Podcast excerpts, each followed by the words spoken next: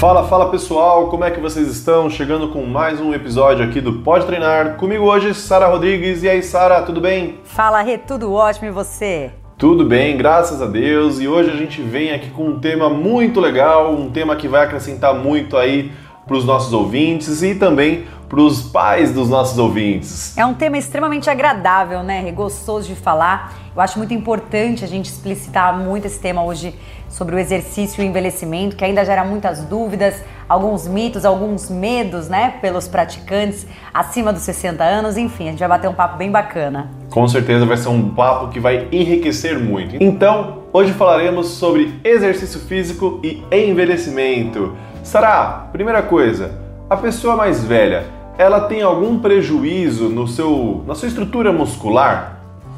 Rê, acho que antes até da gente entender da parte muscular, óssea ou tecidos separados, Primeiro de tudo, a gente tem que entender que o envelhecimento, ele não acontece só por um padrão da idade, né? Então a gente fala assim, ah, os anos estão passando, e realmente quando os anos estão passando, algumas capacidades físicas elas ficam comprometidas, alguns sistemas nossos ficam comprometidos, mas isso não significa que é algo ruim, né? Pelo contrário, você tem um carro, vou dar o um exemplo do carro, tem muita gente que gosta do exemplo do carro, né? Então você tem um carro e aí você dirige ele por 15 anos. Aquele carro ele não é o mesmo de quando você comprou, correto? Correto. Então é o seguinte, quando a gente fala do envelhecimento, a gente precisa entender que existem alterações tanto no sistema musculoesquelético quanto nos nossos sistemas é, dos órgãos vitais, enfim, é uma série de, de mudanças que acontecem na vida do indivíduo que a gente tem que se atentar para que isso ocorra cada vez menos, então para que passe os anos e a gente consiga, é, vamos falar assim, atrasar estes processos, tá? Então na parte muscular, principalmente, a gente tem uma troca aí de, de massa, né, dos nossos tecidos, de uma massa magra e tomando mais vezes a nossa massa gorda, nossas famosas gordurinhas. Então a gente tem que dar atenção para o tipo de fibra também. A gente tem uma perda de capacidade aí de algumas fibras também, que a gente vai bater um papo hoje. Mas enfim, todo o nosso sistema ele entra né, numa, numa fase que ele vai aos pouquinhos perdendo algumas das suas capacidades. Muito bem, legal, gostei de saber disso então. Então vamos lá, vamos tentar falar por partes aí. O que, que a gente considera então essa perda de capacidade aí? O que, que a gente poderia dizer para quem está ouvindo a gente, um pouquinho mais velho, que aí está tentando restabelecer a sua condição física? Eu creio que um dos conceitos hoje para a gente explanar legal é sobre a capacidade funcional. Já ouviu, Rê? Quando todo mundo fala assim, olha, faça esse exercício aeróbio, força, enfim, porque vai aumentar a capacidade funcional do idoso. É bonito isso, não é? É lindo dizer, né? Mas Nossa. aí a pessoa fica naquela coisa, ah, legal, né? Mas o que, que é isso, né? Exatamente. Aí a pessoa fala, que lindo, vai melhorar a capacidade funcional. Aí você fala, que raios é isso? Capacidade funcional, né? Bem, é, um, um conceito muito importante é a capacidade funcional, porque ela diz, ela retrata é, a autonomia da pessoa. Então, quando a gente fala da pessoa idosa, a gente pergunta se ela tem essa capacidade funcional, ou seja, ela tem autonomia nas decisões dela, ela tem um processo de cognição bem implantado, ou seja, ela sabe o que ela quer, ela consegue ter esse discernimento. É, os graus de independência dela, como são? Então, a parte motora, as habilidades, como que é esse grau de independência? Ela faz as tarefas dela sozinha ou ela necessita de alguém? Então, quando a gente fala dessa capacidade funcional, a gente precisa deixar claro que o idoso, para a gente ter um idoso com uma capacidade funcional adequada, e cada vez menos ele perder as, essas capacidades, ele precisa ser um idoso robusto, né? A gente tem a classificação do idoso de duas formas: o idoso que ele é considerado robusto e o idoso que ele é considerado frágil. E esse robusto, ele já diz, né? Como a própria palavra diz, né? Ele tem esse, essa independência, a capacidade dele é boa, ele consegue realizar as próprias tarefas. Então já viu aquelas senhorinhas que você fala, caramba, ela tem 90 anos, eu com 20 eu não estou fazendo as tarefas que ela está fazendo. Já viu isso, né? Já vi, já vi. Às vezes tem algumas pessoas mais velhas que realmente conseguem desempenhar atividades aí muito melhores do que eu. Nossa, minha avó, por exemplo, minha avó sabe pegar mais ônibus do que eu. Ela caminha até o ônibus e, e vai com Deus. Mas... Se eu for tentar lavar uma roupa num tanque, meu Deus do céu. Pois é, eu treino, faço, faço braço na academia, né, semanalmente e não tenho essa capacidade. Então veja, que essas questões de atividades diárias, né, essas atividades laborais, elas são extremamente importantes. Então, esse, grau de independência, ele custa né, bastante na nossa avaliação. Então, é, esse é o idoso robusto. Agora, quando a gente tem um idoso frágil, significa que ele perdeu essa capacidade, parte da capacidade funcional dele, né? E aí você fala, mas como é que eu sei que o idoso é, o idoso é frágil, né? É difícil ser, é meio abstrato, né, Sara, você pensar nisso. Caso você tenha três dessas situações, o idoso ele já é considerado pré-frágil, ou seja, o idoso ele tem uma perda involuntária de peso, é, ele apresenta exaustão, ele apresenta fraqueza, ele apresenta diminuição na velocidade da marcha dele, ele apresentou diminuição na atividade física nesses últimos meses. É, então veja que a gente tem cinco critérios, né? Se você já tem três desses, você já pode considerar ele como uma pré-fragilidade, um idoso pré-frágil, né? Então a gente brinca que o caldo está entornando. O caldo ainda não entornou, não, mas está entornando, dá tempo da gente ainda né, tentar salvar essa situação. Mas quando a gente tem cinco desses, desses critérios, né? É onde a gente fala que tem um quadro de fragilidade. E aí a situação, a brincadeira ficou um pouquinho mais difícil, né? A gente é mais difícil de reverter tudo isso. Então quer dizer que a pessoa que ela é frágil, ela não é só aquela pessoa que pode quebrar com facilidade, só magrinha, né? Olha, também, porque se a gente for pensar em densidade mineral óssea, a gente realmente, nesse sistema ósseo, na verdade, né, que é o ósseo muscular, é, a gente apresenta uma baixa capacidade aí de absorção de cálcio. Então também pode ter este risco. Isso é muito legal. A gente já sabe que o exercício físico ao longo do tempo, ele pode promover maior calcificação nos ossos, né, o armazenamento de cálcio lá no nosso osso, à medida que tem a maior tensão muscular contra o osso. E isso faz muito que os pacientes aí, ou os alunos, dependendo do seu cliente, né, ele tem uma evolução muito bacana também na densidade mineral óssea. A gente vê isso também em outras situações com outros tipos de exercício, né? A gente percebe que exercícios aí que trabalham um pouco de propriocepção, aquele, aquela instabilidade, né? Aquela coisa que precisa estabilizar um pouco das articulações, exercícios de equilíbrio, exercícios que são aí mais concentrados como fortalecimento também promovem aí uma grande melhora. E nesse sentido da capacidade funcional, Sara, eu achei muito interessante quando você definiu ela e colocou esses critérios da fragilidade. O exercício físico consegue reverter a fragilidade?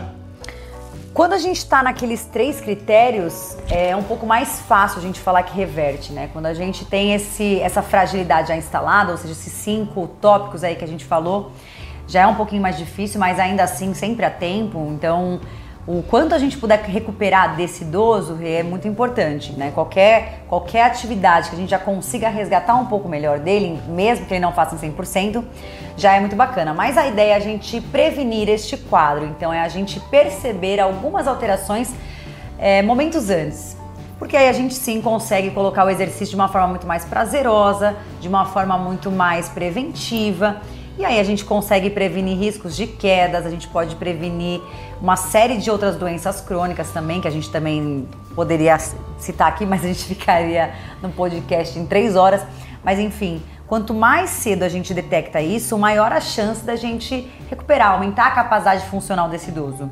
Muito legal. Para quem ainda não ouviu, pessoal, a gente tem um podcast aí, o, o, primeiro desse ano, que a gente falou um pouco das recomendações da, aí, da OMS. Então dá uma olhadinha depois de finalizar o de hoje e vê lá, porque a gente falou muita coisa legal e uma das coisas interessantes que a OMS também coloca lá, quando ela dobra as suas orientações aí de recomendação de exercício, é que para essa população mais idosa, eles também recomendam fortemente que as pessoas façam exercícios de força Sara, o que, que você pode me dizer aí como exercício de força? Como que um idoso poderia fazer exercícios que têm essa, esse objetivo na casa dele? E se isso já seria um passo inicial para ele melhorar a sua condição física?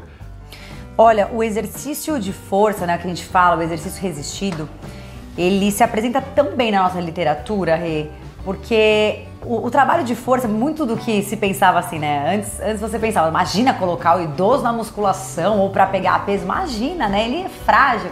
A gente tinha esse conceito, né? Tanto que você pode perguntar para os nossos avós, apresenta uma academia eles, acho que eles vão ficar um pouco preocupados, não vão não? Eles com certeza não vão ficar. Mas você sabe que curioso que eu acho disso? É porque a evolução da, do treinamento de força, ele veio talvez aí do, da musculação, do fisiculturismo, né? Exatamente, aquele passado que as pessoas eram marombadas, né? Tinha aquele porte, aquele só de levantar ferro. E a gente vê hoje, né, a, as nossas inúmeras estratégias, mas o exercício resistido principalmente para o idoso, ele melhora muito a capacidade neuromuscular. Então, quando eu falei no começo do nosso podcast sobre a troca de fibras do tipo 2, que são aquelas fibras que a gente tem a capacidade de perder mais rápido quando passa mais o tempo, né? Então, quando a gente entra em desuso, é, é, são as fibras de capacidade de gerar esta força, né? Então o idoso ele vai perdendo essas fibras tipo 2. E o exercício resistido, ele recupera essas fibras. Muitas vezes a gente consegue é, melhorar este padrão de ativação dessas fibras e preservá-las, né? E tentar substituir aí o, o quanto puder, é, segurar na verdade o quanto puder essa massa magra do idoso e ainda assim melhorá-la. E aí também tem todos os benefícios do treino de força, né? Propriamente essa hipertrofia, essa atividade glicolítica das fibras, né? Que a gente falou, dessa capacidade de gerar forças. É, veja, quando a gente tem força muscular, a gente reduz até o, o, nível de quedas, porque o idoso ele sofre muito e a gente pode ver que quanto maior. É, tem até um estudo, eu não vou lembrar agora para citar, mas tem até um estudo mostrando a relação de quando o idoso ele tem uma queda, tem uma fratura ali na, na região do quadril e a chance da mortalidade dele aumenta. Olha que situação que você fala que, que bobeira, né? Mas será que se a gente não tivesse trabalhado o equilíbrio antes, um trabalho de propriocepção, juntamente com a força, esse idoso não teria prevenido essa queda? Então vale muito essa, essa reflexão. Meu, isso é muito importante, pessoal. É importante que seja desmistificado desde já que o treinamento de força, o treinamento com pesos, ele não significa que você vai ficar bombadão, isso não significa que a pessoa vai fazer o uso de esteroides, de anabolizantes, tá bom, gente? Isso é importantíssimo citar. A Sara bem colocou que o treinamento de força, ele tem uma série de benefícios aí na massa muscular. Ela falou um pouquinho agora a respeito dessa questão do número de quedas. E Sara, tem um estudo australiano de 2013 esse estudo ele mostrou, é uma revisão sistemática e ele teve uma série de eventos aqui. E uma das conclu... parte das conclusões, né, são vários resultados, foi que na maioria do na média, né, os exercícios físicos, de modo geral, de diversos estímulos, eles reduzem a taxa de quedas em idosos em 23%. Olha que expressivo isso. E é muito legal esse estudo, porque ele vai mais além, ele vai começando a citar umas diferenças entre os tipos de exercício. Então, quando ele coloca uh, os exercícios físicos aí, por exemplo, o Tai Chi, que muitos idosos gostam de praticar, né? Eles têm uma aderência boa, porque é uma modalidade que não envolve só a força em si, existe toda uma filosofia, né? O Tai Chi, ele nesse estudo mostrou uma redução de taxa de 19%. Olha que... que bacana, Rei, é uma atividade aí tão prazerosa, né, que eles curtem tanto, até pela parte psicológica da atividade, da, da atividade mental que isso traz para ele. Olha o benefício, né? Com certeza. Mas olha que mais legal ainda, né? Quando você consegue fazer outros tipos de exercício como equilíbrio e força, ele coloca como exercícios funcionais, né, que exercem mais força, essa redução de taxa de quedas vai para 34%. Olha que legal. Então a gente pode perceber que na verdade fazer exercício, não importa qual exercício, você vai reduzir o número de quedas. Mas existem exercícios, no caso aí a gente está falando um pouquinho desses mais destinado ao componente muscular, que podem reduzir mais o número de quedas de idosos, tá? E tem um trabalho brasileiro Ó a nossa nacionalidade aí, né? Mandando bem. o pessoal ele avaliou muitas pessoas e eles mostraram aí que em pessoas com 60 a 75 anos houve uma redução muito expressiva, né, é, em termos aí de comparando com pessoas que não fizeram exercício no longo prazo. Em 18 meses de avaliação, houve uma redução drástica na, no número de quedas dos pacientes que fizeram exercícios de força e equilíbrio comparado com aquelas que não fizeram por 18 meses, gente. Então, é importante que a gente cite aqui e incentive que as pessoas mais idosas, de fato, coloquem o um exercício na vida delas como uma forma de vida, uma filosofia de vida, né, é, Sarah? É bem isso, né, Rei? Eu acho que todos os profissionais também que têm vontade de trabalhar com esse público, que se interessam em trabalhar com esse público, que eu acho que é a tendência da, dos próximos anos, a partir do momento que a gente está se cuidando mais hoje. E visto, né, Rê, que a nossa população, ela tá tendo uma expectativa de vida um pouco maior, a gente está se cuidando mais, a nossa alimentação está um pouco melhor.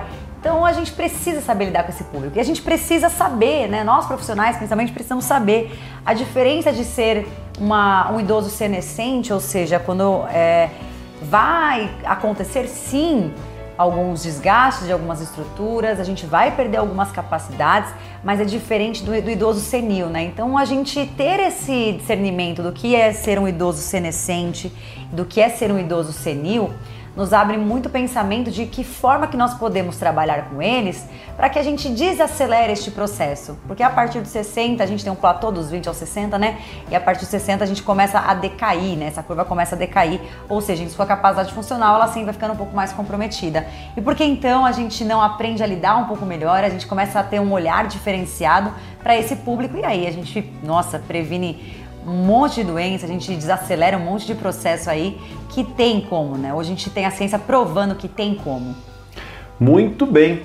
Gente, formas de fazer exercício existem diversas. Você pode procurar aí um centro esportivo, você pode procurar profissionais aí de educação física que hoje em dia estão trabalhando à distância. Você pode de repente combinar com um amigo para fazer uma caminhada. Enfim, o importante é se mexer, tá? Então a gente abordou um pouquinho desse efeito do exercício no envelhecimento hoje. Eu espero que vocês coloquem também em prática os seus alunos, os seus amigos e faça em conjunto. Isso talvez é um passo bom para você estar tá começando o exercício. O, o, Leandro já trouxe no podcast anterior aí é, que é importante você trazer pequenas metas para você conseguir iniciar o exercício e de fato assim você trazer isso como uma forma rotineira para a gente praticar exercício. Sara, uma última mensagem aí que você poderia passar para os nossos ouvintes aí de hoje. Eu acredito que é tratar o idoso com mais carinho, é entendê-lo um pouco melhor, é ouvir um pouco mais a sua história, porque ele tem muita história para trazer, e considerar demais as preferências dele para que a gente consiga proporcionar uma qualidade de vida que a gente consiga aumentar realmente a expectativa de vida desse idoso, que a gente consiga transformar o dia a dia dele nas tarefas laborais dele, que ele se sinta sempre muito capaz de fazer, que a gente sempre consiga trazer essa autonomia. Acho que essa é a palavra. Bonito, gostei de ver, gostei tô de ouvir. Tô hoje, tô poetisa. Tá poeta, tá poeta. Muito bem. Galera, foi um prazer tê-los aqui novamente. Esperamos aqui que vocês cheguem aqui, sigam o nosso podcast, siga lá no YouTube, nas principais redes de streaming de áudio aí disponíveis agora para as plataformas de podcast e nos vemos então no próximo podcast. Um grande abraço e tchau!